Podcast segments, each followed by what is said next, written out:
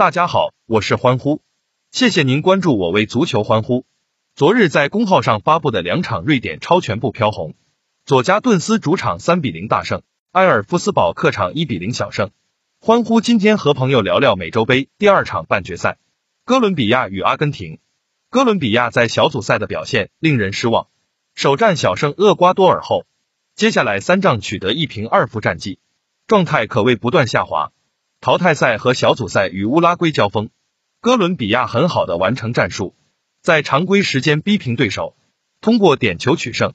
这场比赛让乌拉圭无比郁闷，也增强了哥伦比亚金帐踢阿根廷的信心。不过，这无法掩盖球队连续四场比赛无法在常规时间战胜对手的事实。尤其是目前锋线双星萨帕塔和梅里尔均没有找到射门感觉，这显然不是一个积极的信号。要知道。意甲在刚刚结束的一个赛季中，梅利尔位居射手榜第三位，破门得分能力属于顶尖行列。但回到国家队后，显然迷失了自我，表现远远低于预期。如果哥伦比亚无法在进攻端给予阿根廷一定压力，他们将在防守端踢得更加被动。想要在九十分钟内守住一场平局，对于哥伦比亚来说还是太过勉强。美洲杯开赛前。阿根廷在两场世界杯南美洲区外围赛中，先后被智利和哥伦比亚逼平。在美洲杯开始后，他们小组赛首战又再次和智利踢平。经历这三场比赛的磨合之后，阿根廷终于渐入佳境，顺势打出一波四连胜。期间仅仅在三比零领先玻利维亚时才失了一球。哥伦比亚上仗点球大战淘汰了乌拉圭，这无疑会让阿根廷颇为警惕。他们深知哥伦比亚防守功力出众。因此会尽量争取在常规时间内结束战斗。